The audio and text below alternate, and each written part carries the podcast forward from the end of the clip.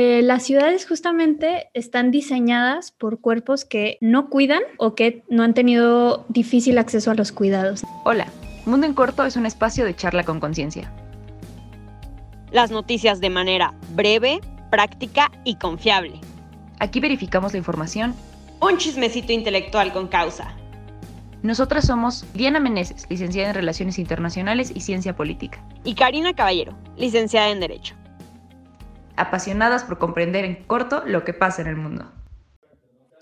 Les damos la bienvenida a una entrevista más de Mundo en Corto. El día de hoy tenemos a una súper invitada y vamos a estar hablando de un tema muy importante, sobre todo en este mes de mayo, que pues se tiende a celebrar o a conmemorar toda la labor que hacen las madres eh, pues por nosotras y por nosotros. Y el día de hoy vamos a estar hablando justo eh, pues de estos espacios en donde las madres se desarrollan en conjunto con sus hijas, hijos e hijes. Y pues bueno, primero que nada, Diana, un gusto estar como siempre contigo. Hola Karina, hola Sofía, yo muy contenta de estar aquí. Definitivamente esta entrevista nos emociona mucho.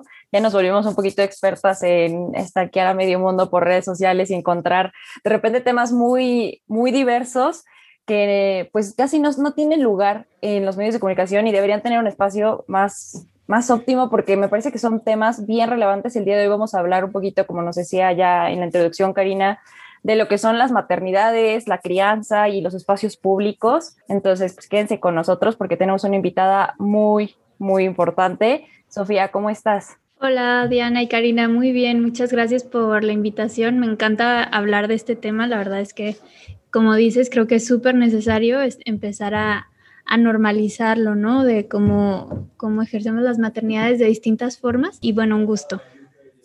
No, el gusto es totalmente nuestro. Y antes de que Cari te haga la primera pregunta, pues me encantaría poder eh, pues presentarte debidamente. Así que, pues para que conozcamos a Sofía Valenzuela, ella es arquitecta por el ITESO y maestra en paisajismo por la Universidad Politécnica de Cataluña. Ha trabajado en proyectos de urbanismo y espacio público en la Oficina de Proyectos Estratégicos de Zapopan y de conservación de bosques urbanos en el norte de Londres. Actualmente se desempeña como mamá de María y desde ahí ha lanzado Mamá Urbana, una iniciativa para cuestionar y recuperar el espacio público de las ciudades para las mamás y las niñas y niños. Bienvenida, Sofía. Gracias. Y pues sí, retomando eh, pues esta semblanza que menciona Diana de la trayectoria de Sofía, vemos que están, están, como estos dos factores, ¿no? De transformar las ciudades en, en, función de lo que implican las maternidades. Entonces, en ese sentido, pues la primera pregunta y, obligada y con muchas ganas de escucharte, pues es, ¿qué es y cómo surge Mamá Urbana?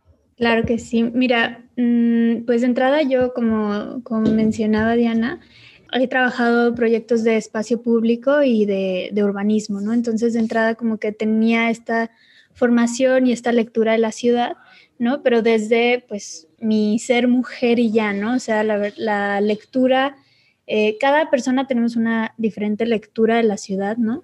Y, bueno, mi lectura era, pues, de una mujer soltera eh, y sin hijos, ¿no? Independiente, que vas caminando y que te da igual si hay rampas o no en las calles o sombra o smog, ¿no? O sea, como que todo te lo vas aguantando, ¿no? Y claro que la lectura y las necesidades de cada mujer pues son distintas. Entonces, bueno, de entrada estuve en un colectivo que se llama, estoy todavía en un colectivo que se llama Mujeres en el Medio aquí en Guadalajara, eh, que pues es prácticamente un colectivo de urbanismo con perspectiva de género y pues sí que nuestra lectura y nuestras necesidades más importantes pues serán pues calles sin acoso, ¿no? Como salir a la calle vestida como yo quiero, a la hora que yo quiero y que mi vida no corra peligro, ¿no?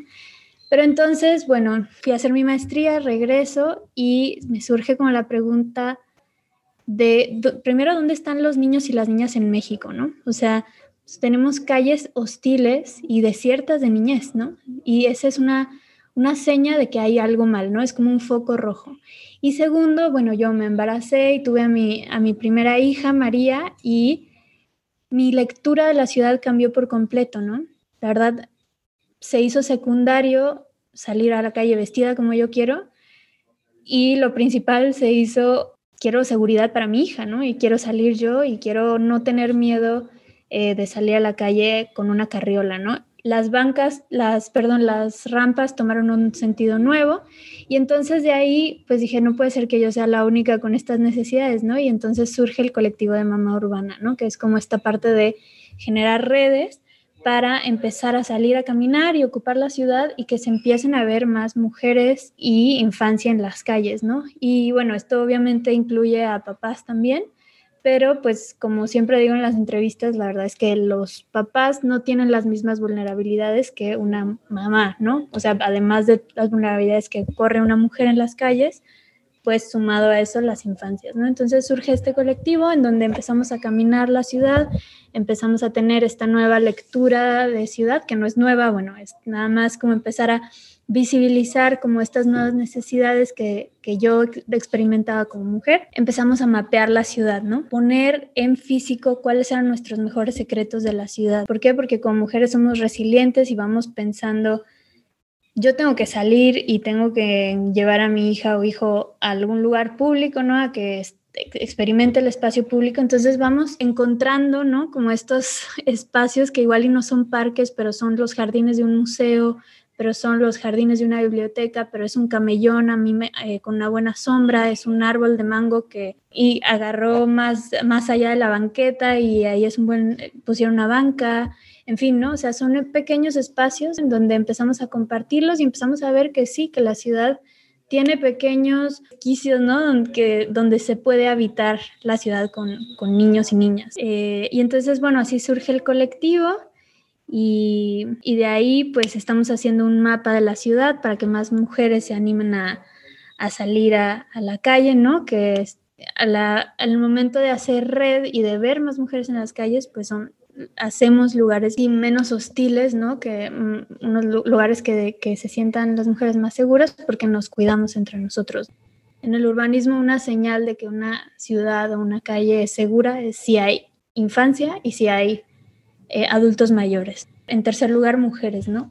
Entonces cuando vemos las calles solas o con simplemente hombres, pues es como estos focos rojos que, que, menciono, ¿no? Entonces, el hecho de que empecemos a salir y salir más, pues empezamos a también generar lugares más seguros. Me parece muy interesante todo lo que nos mencionas, porque definitivamente, si en el día a día las personas que tenemos eh, desconocimientos en materia de arquitectura, urbanismo y demás, si notamos, eh, pues, que de repente hay eh, barrios, entre comillas, seguros, calles seguras o inseguras, me imagino que con todo este expertise más notorio e incluso pues puedes identificar las variables como ya nos las vas mencionando, ¿no? A veces solamente lo creemos como un instinto de por ahí no paso, pero hay factores que es lo que causa ese sentimiento de por ahí mejor no paso poco, sabemos en la materia, pero tenemos esta idea de la importancia de lo que es eh, el urbanismo y el derecho de calle, este, este sentido de que todo mundo tendría que tener derecho a tener banquetas dignas, a poder transitar, porque antes de tener un vehículo eres persona, eres peón, y estamos en ese sentido tendríamos que tener igualdad de condiciones, ¿no? Esta misma libertad de poder ser transeúnte seguro. Y te queríamos preguntar, ¿cuál es la importancia del urbanismo y derecho de calle en el proceso de la crianza? Pues mira, yo de entrada lo, lo clasifico en dos áreas, ¿no? Una es el, el derecho al, a la ciudad de los cuidados, ¿no? A una ciudad que cuida. Este derecho a poder, pues sí, tener lugares seguros, que nos sintamos cuidados. Y el segundo que me parece también muy importante es eh, el derecho a una ciudad viva, ¿no? Entonces, ¿por qué?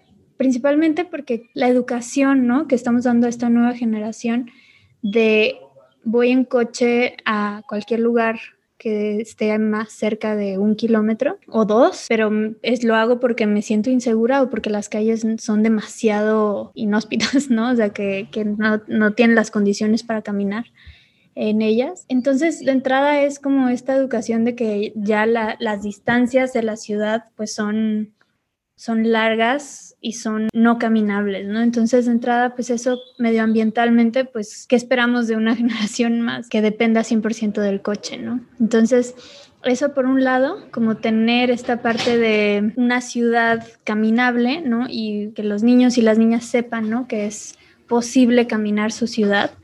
Y pues lo primero que es, pues sí, la, la importancia de que yo como mujer sepa que si voy a mi trabajo y voy a usar el transporte público, por ejemplo, tenga unas condiciones seguras, ¿no? Que no sean una vulnerabilidad o que no sean una amenaza, ¿no? Para, para la infancia.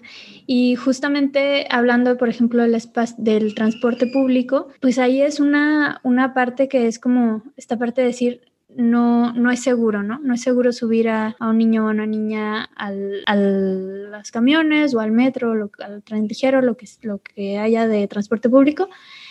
Y también es una seña de que haya un foco rojo, ¿no? O sea, el transporte público debe ser apto para la niñez también y los adultos mayores también, ¿no? Entonces, eh, eso como hablando de esta parte de la ciudad que cuidan, ¿no? O sea, simplemente, eh, por ejemplo, en, siempre ponemos los ejemplos, ¿no? De Europa, Japón, Estados Unidos, ¿no? Pero precisamente en, en Japón los, hay niños y niñas que se van solos a la escuela a partir de los tres años, ¿no? ¿Y esto qué quiere decir? Pues que hay 200 ojos cuidando a los niños, ¿no? Cuando se suben al camión, cuando van a cruzar la calle. Y eso es precisamente una ciudad que cuida, ¿no? Una ciudad que sepa que la infancia no es una labor individual. Se, eh, se ha individualizado mucho la crianza en, en México, en muchísimos países, en donde en otros países se ve como una labor colectiva, ¿no? Esta infancia va a ser el futuro, entonces todos la cuidamos. Qué importante todo lo que mencionas, ahorita que hablas de esto de que pues los, los hijos y las hijas no es algo totalmente individual. Eh, recordé la entrevista que tenemos de Guacha Mi Barrio, también para quienes no la han escuchado, se las recomendamos mucho porque hablan justo de esto, de cómo un hijo y una hija no es solamente de los papás, o sea, es, está en la sociedad el hecho de cuidarlos y proveerles espacios seguros para ellas y ellos. Y también en el mismo sentido, me genera mucho este pensamiento de que a veces nos dicen, bueno, vete en bici a tu escuela o algo que está tal vez a 10, 15 minutos o caminando, no uses el coche. Sí, pero el, el riesgo que hay detrás de eso es enorme. Entonces, a lo mejor a veces no se ve hasta que ya como mujer tal vez empiezas a caminar y te empiezas a dar cuenta de la inseguridad en la que, en la que te puedes, eh, puedes desenvolver.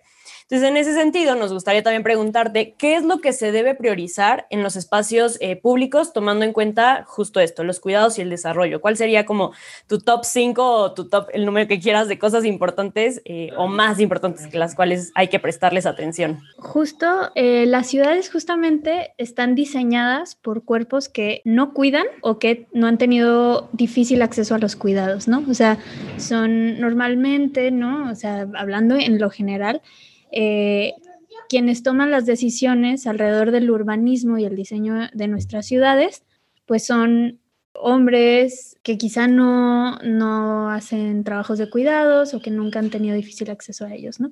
Entonces, eh, justamente con esto, pues tenemos, por ejemplo, espacios públicos con juegos, ¿no? Así como vamos a decir, vamos a cumplir esta parte de que haya jueguitos en los parques, ¿no? Y de que haya parques siquiera. Pero hay cosas básicas, por ejemplo que en los parques no hay espacios para los y las cuidadoras, ¿no? Son lugares, una plancha de concreto, el prefabricado de, jueguitos y quiero que vayan a cuidar a un niño o a una niña que va al parque a ese tipo de lugares, ¿no? No hay, no hay bancas, no hay sombras, no hay equipamiento necesario, ¿no? Por ejemplo, ¿Qué pasa si un niño quiere ir al baño en un parque, que es normal, ¿no? O sea, no hay, no hay cambiadores, no, no hay nada, ningún tipo de infraestructura que marque o que diga, ah, la persona que diseñó esto es una persona que ya ha cuidado, ¿no? O sea, que ya ha hecho uso de estos espacios. No, simplemente se pone el prefabricado y, y listo, ¿no? Ya cumplí con un espacio público para la infancia. Y no, en realidad eh, justamente con esto que dices de qué es, que, se debe priorizar en los espacios públicos, yo, yo diría, número uno, que quien los diseñe sea una persona que cuida, ¿no? Que, que sepa qué se necesita, que ya haya vivido todos estos retos y todas estas dificultades en la crianza y en los cuidados y que sepa que por favor pongan un baño o que por favor pongan una banca con sombra o que por favor pongan bebederos, ¿no? O sea, como que son infraestructuras básicas, además de solamente poner la plancha de concreto y el módulo de, juegos prefabricados. Eso por un lado. Y de, segundo, yo digo, obviamente, número uno, tenemos falta de espacios públicos, ¿no? O sea, tenemos que, eh, por ejemplo, en Guadalajara, tenemos cuatro metros cuadrados de espacio público por habitante, cuando No Habitat recomienda entre 12 y 15, ¿no? O sea, vamos a decir, ya no solo estamos hablando de el estado de, los, de los espacios públicos, sino la cantidad y el acceso a estos espacios públicos, ¿no? Entonces, de entrada tenemos muy pocos lugares a donde ir, pero ponle ya, llegaste a un lugar, los, los, el estado y la infraestructura que tienen, pues también son de mala calidad o representan retos para ocuparlos, ¿no? Segundo, por ejemplo, cualquier espacio al aire libre. Al poner una banca, ya es un espacio público y es ahí donde yo siempre digo que el punto de partida para hacer ciudad y ocupar ciudad son las bancas, ¿no? Entonces, esto es esto que, que preguntan de qué se debe priorizar en los espacios públicos, bancas. O sea, empecemos por, por lo más simple. Para los adultos mayores que están cansados, para eh, dar pecho, para alimentar a un niño, para cambiarle los zapatos, para abrocharle las cintas, para, o sea, nace un mundo de actividades que pueden surgir en la ciudad, ¿no? Que nacen a partir de una banca. Entonces, siempre digo como espacios, número uno, que estén diseñados por una mujer de preferencia o por un cuerpo que cuide, sea quien sea. Segundo, que haya bancas. O sea, eso ya Tercero, bueno, y nos podemos ir al mil, ¿no? Que haya eh, iluminación, que haya, en fin, tantísimas infraestructuras, inclusive lactarios, por ejemplo, en el transporte público, no solamente para no dar pecho en, en, un espacio abierto, sino porque hay mujeres que, por ejemplo, se tienen que, duraron ocho horas en la oficina o en su espacio de trabajo y tienen que sacarse leche y no tienen dónde y tienen que ir al baño en lo que es un espacio muy sucio, en fin, 250 infraestructuras necesarias para los cuidados y para la maternidad, ¿no? Wow, de verdad estoy impactada porque nada más en los tres puntos yo dije, nunca lo había pensado. Son eh, diferentes variables que definitivamente, pues desde mi experiencia, como tú en un principio, mujer, soltera, eh, sales y dices, a mí me preocupa que pueda doblar la esquina y nada, nadie se me acerque, pero hasta ahí. Y normalmente eh, cuando hablamos pues de acceso, viabilidad o espacios públicos, creo que hacemos más un énfasis en pues que haya accesibilidad para personas con discapacidad, rampas, pues barandales, pero justamente no, no vemos más allá de la, de la diversidad que existe pues en la sociedad y es muy curioso esto que nos dijiste de la magia de las bancas y aquí en Puebla sucedió que pusieron volardos, ¿no? Porque manejan terrible. Nos pusieron volardos y entre todos los volardos, de repente hubo partes donde decidieron poner macetotas y todo el mundo, ¿para qué no sirve una macetota? No sirve para absolutamente nada, o si sirve o no sé qué. Pero hubo espacios donde decidieron poner bancas. Y a mí hubo unas calles, eh, para quienes conozcan, es por la zona ya atravesando por la Juárez, más para La Paz, para agarrar eh, la recta Cholula. Y están en medio, parece de la nada. Y yo las primeras veces que la veía dije, ¿para qué te va a hacer una banca ahí? O sea, ¿quién viene a sentarse a estas bancas? Y justamente, qué importante saber que en esa banca pueden suceder un montón de cosas y que tienen un valor significativo, que al desconocimiento de las personas las cuestionamos e incluso señalamos al gobierno de malgastar el dinero, de no hacer una, una buena planeación y todo lo contrario. Así que espero que todas las escuchas hoy nos llevamos un aprendizaje totalmente diferente. Qué valioso de eso se trata, escuchar a, personas con, con esta gran experiencia como tú. Y te queremos hacer otra pregunta. Ya nos mencionas que existen pues tres factores que pueden fortalecerse para crear espacios dignos y seguros en cuanto a la importancia del bienestar, desarrollo y todo esto. Entre el mantenimiento, y la seguridad de estos espacios, ¿qué, observa la red? Mama Urbana, ¿qué ve y qué más podrían estar haciendo? No ustedes, el gobierno, eh, nosotros como sociedad en general, ¿qué podríamos hacer?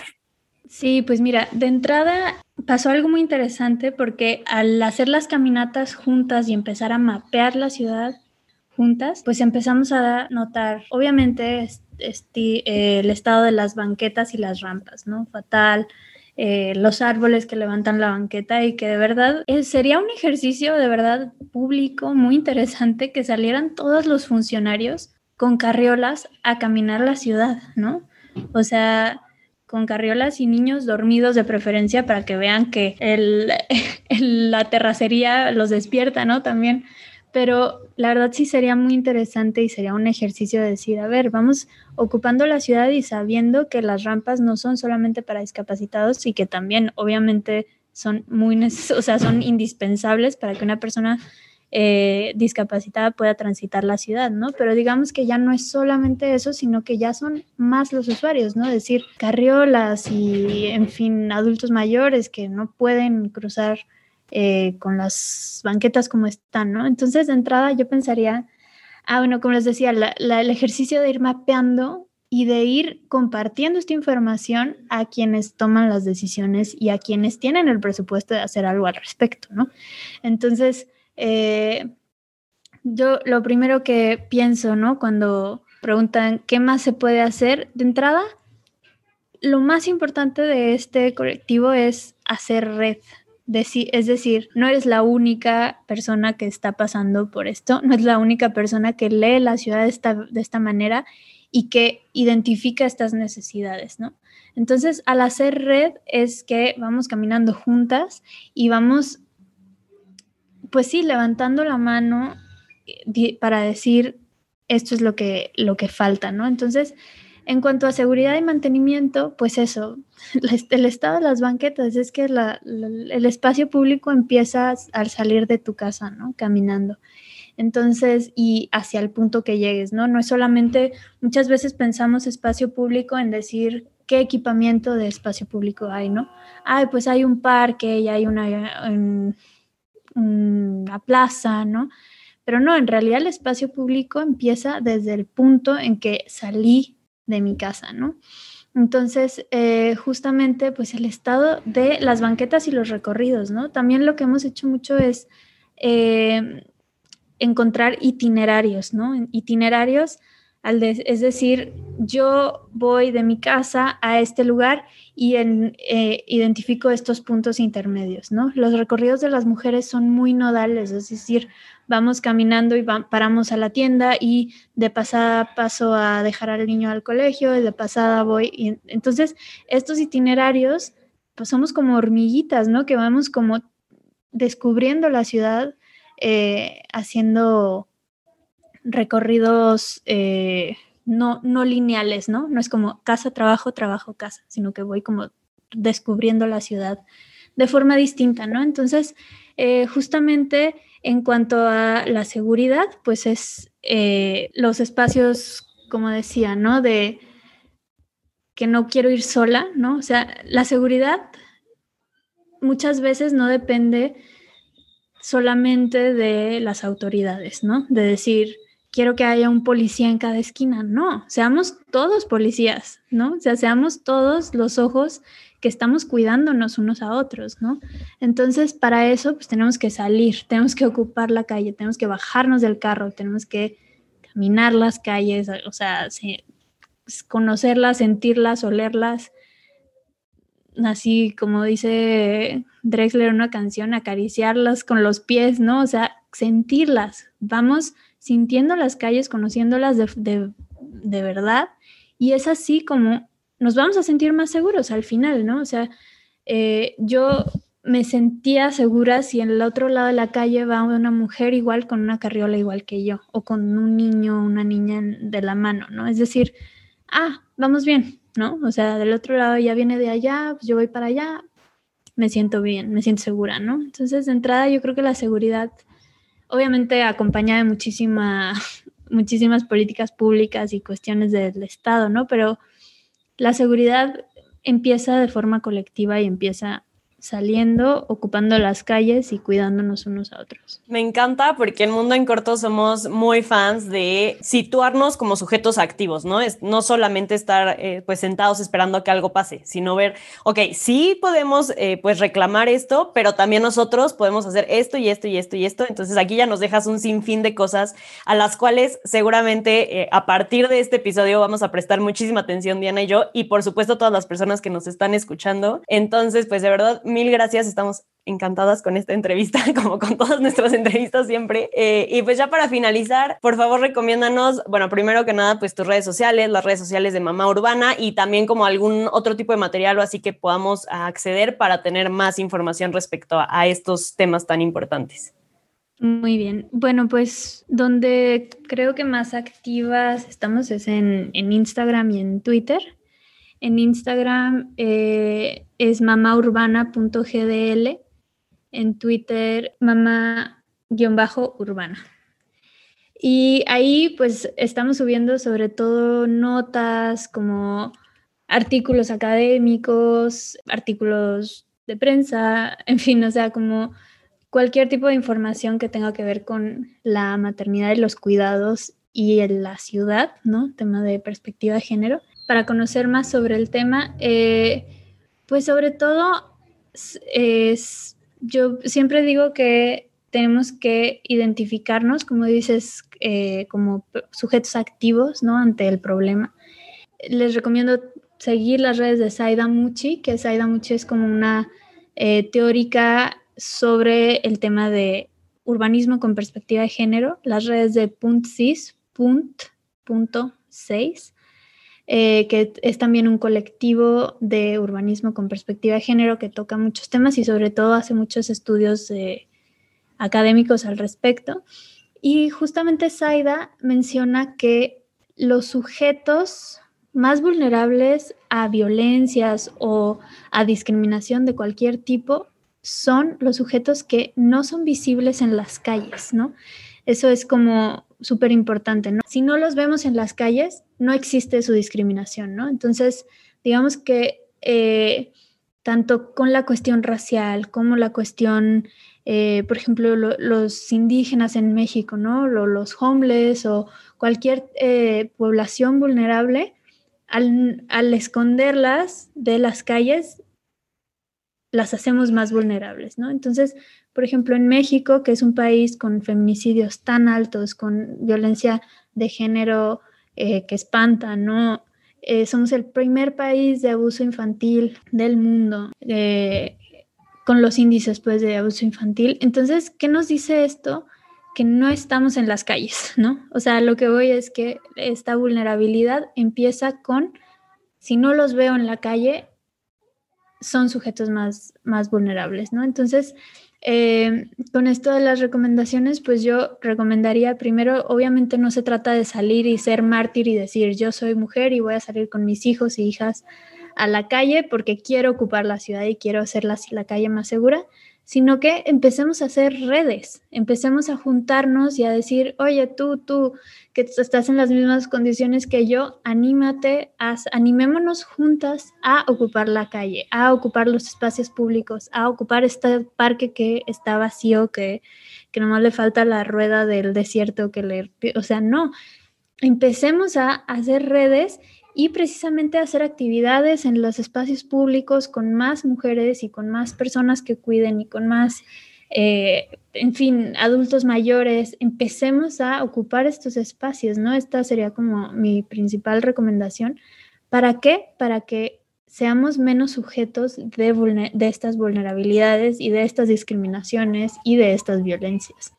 De verdad, Sofía, que muchísimas gracias por cada una de tus sugerencias, por tus comentarios. Hemos aprendido muchísimo. Estoy segurísima que de aquí no se van sin hacer mínimo tres reflexiones. Son las que yo hice, mínimo, mínimo. Entonces, eh, muchísimas gracias por tu tiempo, por todo tu esmero, por, por la creación y por todo lo que han logrado que esta red de mamá urbana siga construyendo e impactando en la sociedad. Hace falta, como lo mencionas, más redes, hace falta que pues, nos organicemos, que nos tomemos con seriedad nuestros espacios públicos y ojalá que generemos más incidencia. Pues de parte de Mundo en Corto y todos nuestros eh, escuchas, de verdad que te mandamos un abrazo muy, muy grande. Una vez más reiterar que este, este es tu espacio, Mundo en Corto ya es para ti. Bienvenida a la familia y gracias. Muchas gracias y muchas felicidades por su proyecto. La verdad está padrísimo, como tener estos espacios de aprendizaje, como dices, de reflexión y pues de compartir, ¿no? Que al final cada, cada persona creo que traemos nuestras luchas y al compartirlas y hacerlas colectivas creo que es lo que nos une al final. Muchas gracias. Hola, Mundo en Corto es un espacio de charla con conciencia. Las noticias de manera breve, práctica y confiable. Aquí verificamos la información un chismecito intelectual con causa. Nosotras somos Diana Meneses, licenciada en Relaciones Internacionales y Ciencia Política. Y Karina Caballero, licenciada en Derecho. apasionadas por comprender en corto lo que pasa en el mundo.